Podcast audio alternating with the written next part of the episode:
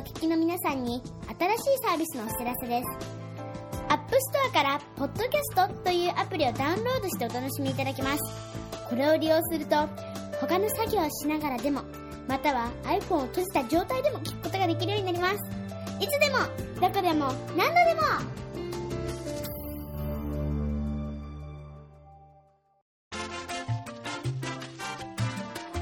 ケンズカフェユナイテッド。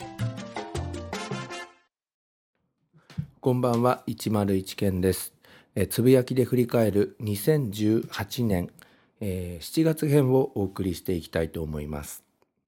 えー、6月のですね終わりの時には、えー、7月になると少し余裕が出てくるかなというようなことをお話しして、えー、放送を終了したんですけれども、えー、それから1ヶ月が経ちまして今日7月31日今あのスケジュールインフォーマントというアプリを入れているんですがそれでえー、7月のですね予定を振り返ってみたんですけれどもう予定びっしりで何も書かれていなかったのが唯一今日7月31日、えー、だけでした。えー、まあ休みといっても、えー、芝刈りをやったりあと合間に、えー、久々に6月10日ぶりでしたけれどもスポーツジムに行って、えー、それから、えー、洋服も、えー、もう本当に久々に買って、えー、あとはですね筑波山麓にあります、えー、有名なお蕎麦屋さんの方に行ってお昼を食べてきたみたいなそんな一日でしたけれども、えー、皆さんこの暑い夏いかがお過ごしでしょうか、えー、それでは参りましょう。つぶやきで振り返る2018年7月編です。まず7月1日のつぶやきです。ジャンボシュークリームコージーコーナーの写真とともにクリームパフと書いておりますけれども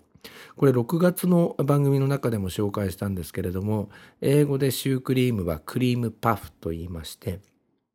でこれあのシュークリームの中ってこう空気が入っていると思うんですけれども食べた時にその空気が抜ける時にパフっていう感じがするからクリームパフっていう名前がついたのかななんてバカなことを考えてつぶやきをしたんですがまあ多分関係ないと思うんですけど相変わらずバカだなと思いました。え続いてはタットさんという方のつぶやきをリツイートしております。タットさんです。これは広く知られてほしい。そもそもボランティアは自主的なという意味で無償の意味はない。朝日新聞7月1日の、えー、読者投稿の記事を引用してのつぶやきなんですが、えー、読者投稿のやつをご紹介させていただきます、えー、会社員東京都にお住まいの会社員の50歳の方の、え記事ですボランティアイコールただから脱却をというタイトルです。ボランティアはただ働きだと考えていないだろうか。そもそもボランティアは自主的なという意味で無償の意味はない。でも日本ではボランティアイコール無償イコール尊いという意識が強く残念だ。15年ほど前に留学生活を送ったオーストラリアではボランティアが生活に根付いていた何もしていない自分が恥ずかしくなり帰国後病院の図書貸し出しのボランティアをしたり東北の震災で瓦礫撤去など力作業の手伝いをしたりしてきた確かに行政にとってボランティアは人件費を節約できて便利な側面があるだろうでも世界では優勝ボランティアが一般的で海外青年海外協力隊も優勝だそろそろボランティアイコールただという発想を変えたい。東京オリンピック・パラリンピックでは多数のボランティアが必要になる。優勝で募ってもいいのではないかと思う。お金が欲しいからではない。ボランティアする側もお金を受け取る代わりに高い目標と責任感を持ってやってほしいからだ。超高齢化社会を迎え、ますます有料なボランティアが求められる。今のうちに世界に通用する人材を育てようではないかという投稿なんですよね。日本では基本的にボランティアは、えー、無償でやって、えー、自分のことは自分でやるというのが、えー、大前提になっているんですが海外ではそのボランティア活動に必要な費用は、えーまあ、有償で、え、もらえてその中で活動するというような流れがあるようなので、まあ、日本も見習うところはちょっと見習っていく必要があるんじゃないかなというふうに思いました。7月2日のつぶやきです。母の一周期お返し古い風習を少しでも変えたかったのでウェッジウッドの紅茶とコーヒーのセットにしてみました。まあ大体この田舎の方ですと一周期とかのお返しっていうのが、えー、毛布だったり、えー、それからタオルケットだったりバスタオルだったりするというなんかこう大きなものみたいなのが定番だったんですが今回ちょっと小ぶりなものにはなってしまったんですが結構いいウェッジウッドのコーヒーと紅茶のセットにしてみたんですが結構評判良かったですね。だんだんこういう時代になってくるのかなと思います。7月2日のつぶやきです。え今日は午後からお休みをもらってお寺にお寺の背書きのお金を集めてきました。皆さんお茶やジュースをくださったりねぎらいの言葉をかけてくださったり嬉しかったです。えー、集金件数18件です。ほぼ集金完了です。合間にトラクターで畑を耕しましたということで、えー、これ今年で私がやっているの3回目なんですが先祖代々、えー、私の家はですね、えお寺の総代になっておりましてこの時期お金を集めるというようなお勤めがありまして、えそれをやったんですがえー、3年目になりまして7月の上旬には101線101県さんが来るっていうのをだんだんこう定番みたいにしてくれているお家が多くて、えー、それでですね結構あの皆さん温かい言葉をかけてくださったり、えー、ジュースなんかを用意してくださったりして、えー、いろいろな話をですねあのしながら集金をさせていただいていて、まあ、暑い中大変なんですけれども結構それでもいろいろ学ばせていただけているいい思いをさせていただいているというような感じです。7月4日のつぶやきです。え昨日おじとおばを妹夫婦のお店にお連れしました。楽しく美味しい時間を過ごせました。ありがとうございました。ということで。写真付きで載せさせていただいたんですが妹夫婦はですね東京の世田谷にあります祖師ヶ谷大倉というところで和食居酒屋を経営しているんですけれどもそちらのお店に念願かなってやっとお連れすることができました。えー、このおじとおばはですね、えー、専業農家なんですけれどもあの若い頃はですねえー、昼間収穫した白菜とかスイカをですね横浜の市場の方とか東京の市場の方に自分でトラックを運転して、えー、あのその市場に出していたという時期がありまして帰りあの首都高を取ってあの帰ってきたんですけれどもなんかおじとかおばがえ毎日のように東京に夜中えー、通っていた頃はその東京タワーが目印だったみたいなんですけれども今その首都高のまあこれ3号線なんですけれども3号線の辺りはもうなんかビルがぎっしり、えー、立っておりまして東京タワーはですねそのビルとビルの間から時々こう顔を出してまた消えて時々顔を出してみたいなのを繰り返していて随分建物多くなったんだなぁなんて感慨深げにたまに見えてくる東京タワーを見ながら、えー、なんか感動しておりましたね。えー、そして、えー、だんだんこう茨城の方に近くなってきますと、まあ、6号線を通る頃なんですけれども、えー、そうするとスカイツリーが見えてきて、え、昔だと、え、こういうのなかったんだよななんていろんな話をしながら妹夫婦のお店から帰ってきました。まあ、妹夫婦もすごい喜んでくれていたいましたしおじおばも、えー、まあ、これ母親の,、えー、おにあのお兄さんと義理のお姉さんなんですけれどあの本当に感慨深げにですね、いろんなことを語りながら、えー、帰ってこられたので、私も本当に嬉しかったです。えー、次はですね「日本人の幸福って何なの?」という留学生の千葉にお住まいの留学生の方の、えー、ちょっと新聞に掲載されました投稿をご紹介したいと思います。私は日本に来るまで日本は立派で偉大な国だと思っていた。来日当初も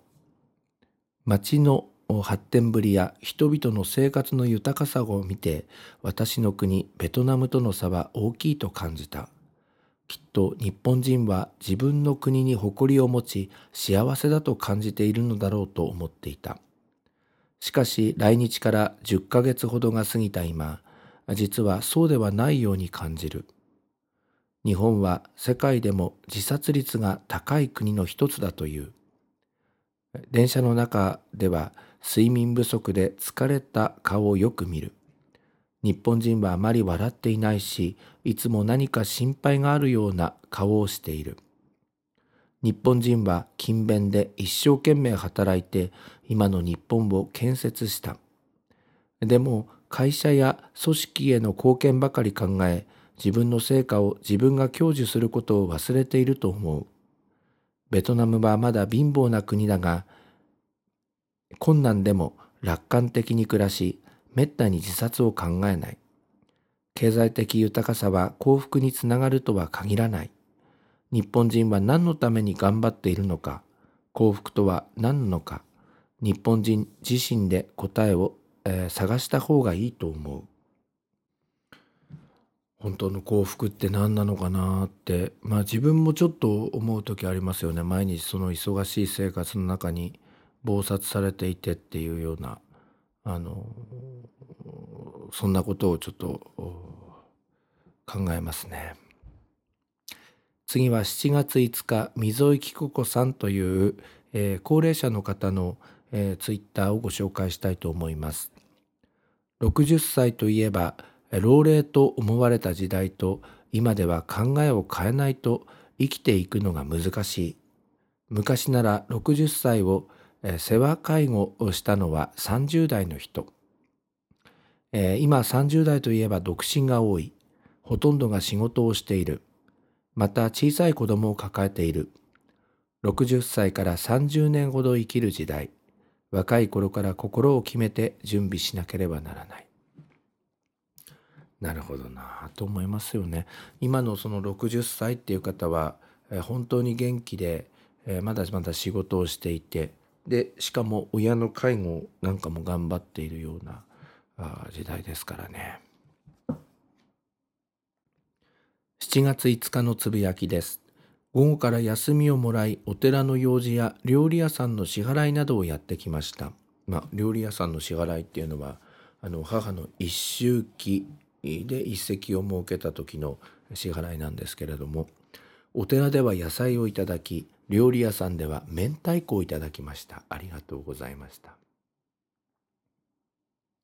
明太子8本も入ってたんですけどね。毎年この時期にいただいていて元気をいただいております。え次は7月9日の川端さんという方のつぶやきをリツイートしております。以前被災地で自衛隊員が赤飯を食べているのを見てけしからんと苦情を言った者がいる。赤飯はもち米、豆、塩が入っていて腹持ちが良く栄養補給に最適なのに被災地で赤飯を食べるのは禁止となった。私にとってけしからんのは苦情を言ったものです。まあ赤飯のイメージってなんかこうおめでたいっていうようなイメージがあるんでしょうけれども、えー、赤飯はえー、この腹持ちがいいっていう部分で機能的だったからそうしたんですが、えー、今は禁止になっているみたいですね。まあその辺のところなんかバランスが難しいなと思いますね。え次は7月10日のつぶやきです。我が家の玄関の屋根に巣を作ったみたいなんだけど、斜めってるから落ちてきてしまうんです。学習してよ鳥さん。教えてあげたいんだけど伝わらない。もうこの日々3週間です。そうなんですよね。3週間ずっとその玄関の屋根のところに巣を作っている鳥さんがいるいたんですけれども毎回毎回その日の夕方とか、えー、次の日の朝には、えー、その途中まで作った巣が落ちてきてしまうということで。で、まあ、7月の後半に入ったら鳥さんも、えー、諦めたのかえー、それからはあ巣途中まで作ったやつが落ちてこないというふうになりました7月10日のつぶやきです。本当もう受かってほしい。今夜も LINE ビデオ通話で就職の面接練習したよということで、えーこの方あの東京の有名サロンの、えーまあ、美容師を目指しているんですけれども、えー二次試験も無事に通過しまして、えー来月は、えーサロン実習をするということで、えー LINE ビデオ通話で何度も練習した、えー成果が出てよかったなと思っています。来月のサロン実習頑張ってほしいなと思います。えー就職が無事に決まりましたらまたポッドキャストにもえー出ていただきたいなと思います。7月15日のつぶやきです。結局飲んでるということで、えー先日ポッドキャストに登場してくれました、えーせいちゃんさんという方と下妻にありますおじドラ小島ドライブインに行って、えー昼間から飲んでまいりました。えー昼間の時間は代行も走っていないということでタクシーで行きまして、えーそれで飲んできたんですけれどもやっぱり美味しいですねその地元の美味しい名店、えーこれからもいろいろと探して歩きたいなと思います。7月16日のつぶやきです。おはようございます。世の中は3連休なのでしょうか？私は全然そんなことはなく今日もお仕事です。今日は中学生向けの体験授業をやらせていただきます。よろしくお願いします。中学生向けの体験授業うまくいきました。参加した中学生すべての方のアンケート評価が満点。嬉しいです。よかったですね。やっぱたまにこう中学生を教えるとなんか嬉しい気分になりますけれどもね。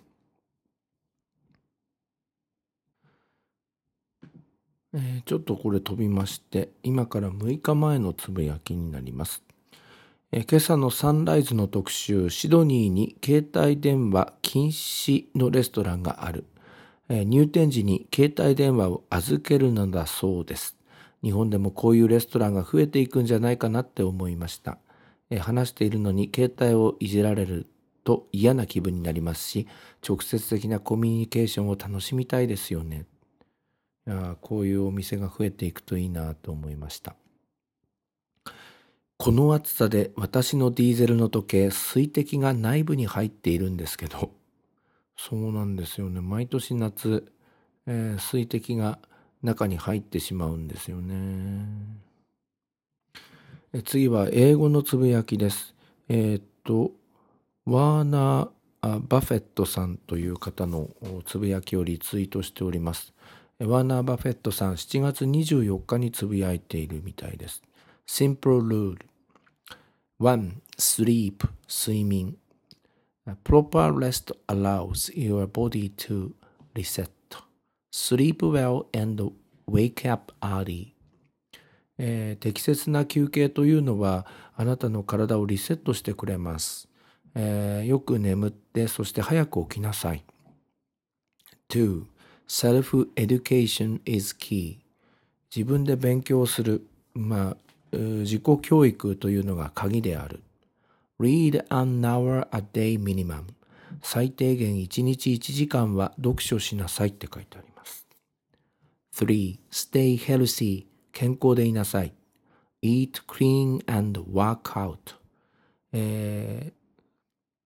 美味しいもの、えー健康に良いものを食べて、そして運動をしなさいと書いてあります。Number 4. Work Ethic Never compare yourself to anyone、えー自分を他の人と比べないでください。Work harder than you did yesterday、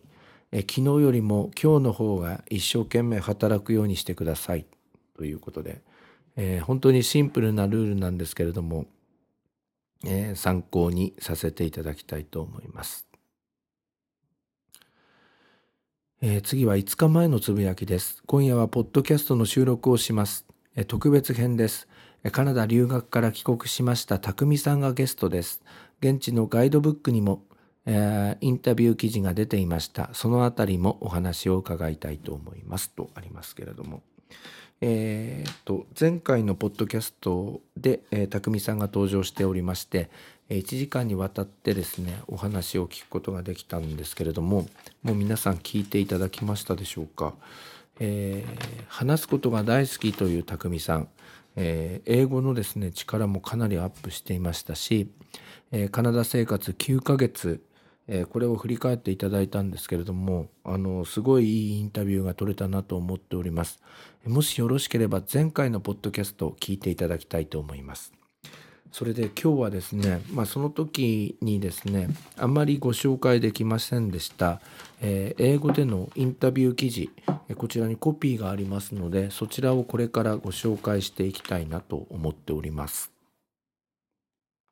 えー、特にあのこれから留学とかを考えている人は参考になると思います。えー、英文のものを、えー、英語で読んでそれから日本語に、え簡単に訳してみたいと思います。Open to possibilities、え可能性を開くみたいなことですね。ELP student Takumi finds inspiration in Toronto、え ELP の学生の匠さんはトロントで刺激的なものを見つけましたということですね。最初の質問です。Could you please briefly tell us about yourself, such as your background, education, and hobbies? ですね。え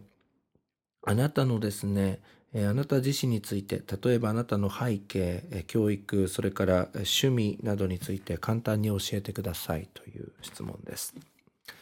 Back in Japan, I live in a city called Chiba, just 20 minutes away from Tokyo. えー、日本はですね、私は、えー、千葉に、千葉と呼ばれる都市に住んでおります。えー、ちょうど東京から20分ぐらい離れているところです。I'm currently in my second year of university. 私は現在大学の2年生で、and will be graduating in 2020. そして2020年に卒業する予定になっています。I am currently studying video production at Digital Harriet University in Tokyo. 私は東京にあります大学で、えー、ビデオプロダクションについて現在学んでおります。I am in video production、uh, because I love making videos. 私は映像を制作することが大好きなので、私はビデオプロダクションということを専攻しております。But aside from that, しかしそれを除いて考えてみますと、I also like basketball and DJing on the side. 一方では私は、えー、バスケットが好きですし、DJ をすることも好きです。Ever since I was in high school, 私は高校生の時から I have studied a video production and learned a lot through YouTube 私は高校の時からビデオプロダクションを学んできまして、えー、主にですね YouTube を通じて学んできました Almost all video tutorials were in English えほとんどのすべてのですね、ビデオチュートリアルというのは英語で、えなされているものなんです。So at first, uh, didn't understand what they were saying. だから初めの頃はですね、そのビデオチュートリアルは何て言っているのか理解できませんでした。Learning English was way for me to understand more video tutorials. ですから、英語を学ぶということは、えー、さらなるビデオチュートリアルを理解するという方法なんです。It was also a way to get another method of video production outside my own cultures ですね。私は文化、今の私自身の文化の外にありますビデオプロダクションの方法を、えー、ゲットする方法とも言えるのです。Why did you choose to study at ELP? どうして ELP で勉強することを選択したんでしょうか Coming to English Language Program ELP was a great opportunity for me to explore Toronto since this is my first time coming to Canada. えー、私はですね、今回が初めてカナダに来ることになったので、ELP というのは、えー、トロントを探索する、えー、最も良い機会になりました。I have been so used to Japan, where most of the people are Japanese. 私はほとんどの人たちが日本語を話す日本に慣れております。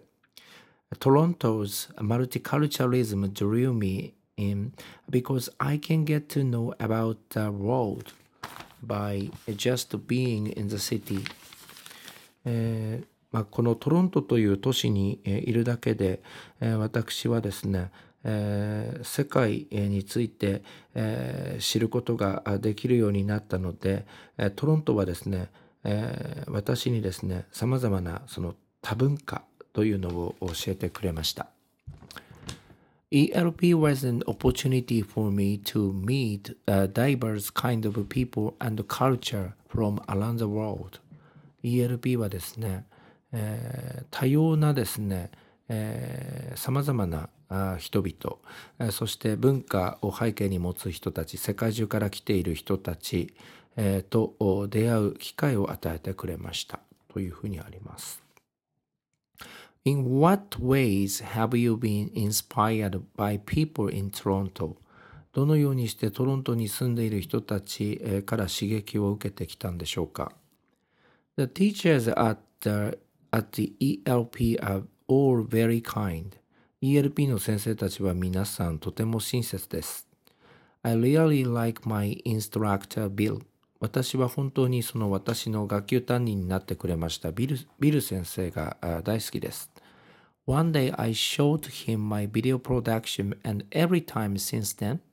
he has encouraged me to show him my current work uh, since he was so uh, impressed.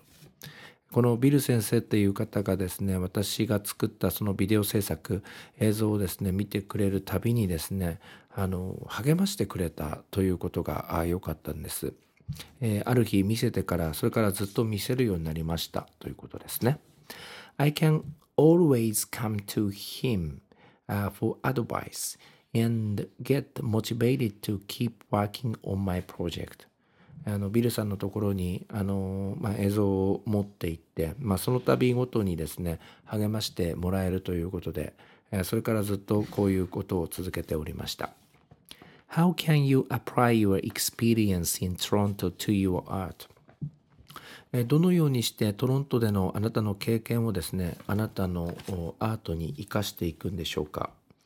？For my project, uh, we compared ideas about tattoo between Canada and Japan. 私のプロジェクトの中で私たちはえカナダと日本のタトゥーについての考えについて比較しました。I asked many Canadians about what they thought about tattoos and I wanted to know the different tattoo system in the city. 私はですね、えーカナダの人たちに、えータトゥーについてどう思うかというのを尋ねました。えー私はですね、えーそのトロントの都市のですね、タトゥーのスタイル、失礼しました、スタイルの違いを知りたいと思っていました。Canadians are definitely more open-minded when it comes to tattoo in comparison to Japan, where tattoo are still looked down upon by many. えカナダの人たちはですね、決定的に、えーよりオープンマインドなんです、えタトゥーに関して。日本と比較しますと。その日本というのはですね、今でもえ多くの人たちにタトゥーということは軽蔑されているからなんです。It opened me up to possibilities outside my own culture. 私自身の文化の外でのですね、可能性というものが開かれたような感じがします。For my project, 私のプロジェクトでは、I even had an opportunity to present my video production skills where I created a video of tattoo magically appearing on my arm. あの私はですねそのタトゥーを用いた、えーまあ作品というのをを作るですね、えー技術というのをですね、えー提示する機会をを持ちました。The open attitude toward tattoo intro has made me feel I can forget about uh, uh, boundaries that Japanese culture has placed in my own art. えーそのですね開かれたあトロントのですねタトゥーに、えー対するですね態度というのをはですね私にいろいろ感じさせました、えーどんなことを感じさせたかというと私はですね、えーそのうん忘れていた可能性があるんです。あの境界線に関してです。え日本の文化私自身の、えー芸術に、えーおえおけるですね、えー芸術が位置しているその日本の文化のですね境界線みたいなものを、えー忘れさせてくれる可能性があるというようなことを感じました。What has been your favorite spot so far in the city? このトロントという場所でですね、これまであなたの大好きな場所というのはどんなところでしょうか ?near Old Mill Station あミル、オールドミルステーションの近くです。There is a beautiful river where I like to hang out. 私はよくあの、まあ、たまり場みたいにしていた場所があるんですけれども、その美しいえー川があるんです。It's a peaceful spot away from the busy life of the city. えーそのトロントのですね、まあ、人混みがですねすごくある、えーたくさん人がいるところから離れているような、えーとてもですねあの落ち着いたあ場所です。It makes me feel relaxed、えーそこはですね本当に私をリラックスさせてくれました。I also love to take pictures and videos there. 私はですね、またそこで写真を撮ったり映像を撮ったりすることが大好きです。Since I feel so connected to nature. あの自然とこうつながっているような気がしますし、and I want to preserve this moment. そしてこの瞬間というのを、えずっと保っていたいというような気持ちになるんです。What fears did you have coming to ELP and Toronto and how have you overcome them? あの ELP とかトロントに来るにあたりましてどんな恐怖があったのでしょうかそしてどのようにそれらをその恐怖をですね克服したんでしょうか Before I came, I barely understand English. えーこちらに来るまでですね私はあのかろうじて英語を理解するというような状態でした。When I first got home, 私が最初にですね、えー got there そこに、えー着いた時ですね、I didn't even understand my host family half the time. 私はですね、ホストファミリーのですね、英語をですね、まあ、半分もですね、理解、えーしていませんでした。I couldn't properly express what I wanted to say. 私はですね、あの自分の言いたいことを適切に表現することができなかったんです。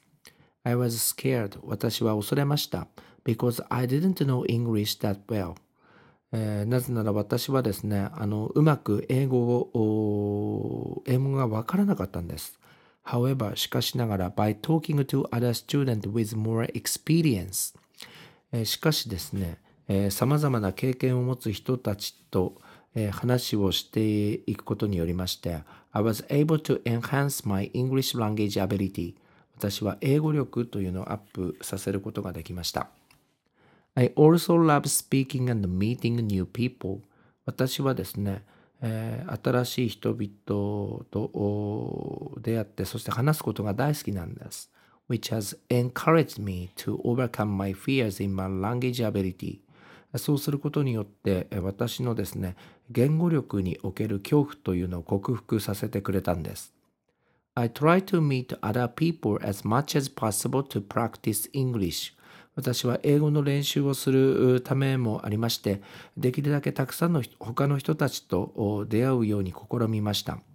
The best way to learn English to try.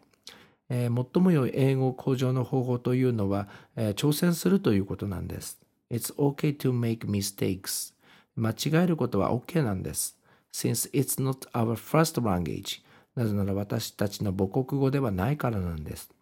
There are many people in ELP. ELP にはあたくさんの人たちがいます。Who are willing to help and correct our mistakes. 喜んで、え私のですね、間違いを直してくれるのを手伝ってくれる人たちがいるんです。Since it's not our first language, あそうですね。The best way to learn えー学ぶ最も良い方法というのは through making these mistakes これらのお過ちをするということを通してなんです。The key advice I can give to other students え他の学生の皆さんに、えアドバイスできる、えことというのは、えー to not to give up 諦めないということ and just simply try your best. そして、えー挑戦し続けることベストを尽くすことなんです。It doesn't matter how long you are in the program for. えーどれだけそのプログラムにですね携わっているかというのは問題ではないんです、Uh, but just make the most out of it、えー利用する最大限利用するということが大事なんです。えーなかなかですねこれいい記事でまとめられてるなと思ったんですけれども皆さんどのように感じましたでしょうかね、えーポイントはですね、まあ、母国語ではないからあミスをしてもいいんですよっていうようなことでした。ということで前回の匠さんの、えー放送ですねよく聞いていただければなと思います。はいということで、えつぶやきで振り返る2018年7月編。ちょっと後半英語になってしまいましたけれどもお送りしました、え告知です、えーツイッターやっております、えーツイッターのアカウントは、えー101件です、えこちらは鍵がかかっておりまして18歳以上の方のフォローを歓迎しております。それから、えーケンカフェインターナショナルという、えーあ失礼しました。ケンインターナショナルという、えーインスタグラムもやっております、えーそれからツイッターの方はですね、えーケンズカフェユナイテッドというツイッターもあります。こちらは鍵がかかっておりませんのでぜひご覧いただきたいと思います。ということで明日から8月です。まだまだ暑い日が続きますけれども皆さん元気に頑張っていきましょう。ここまでお聞きいただきましてありがとうございました。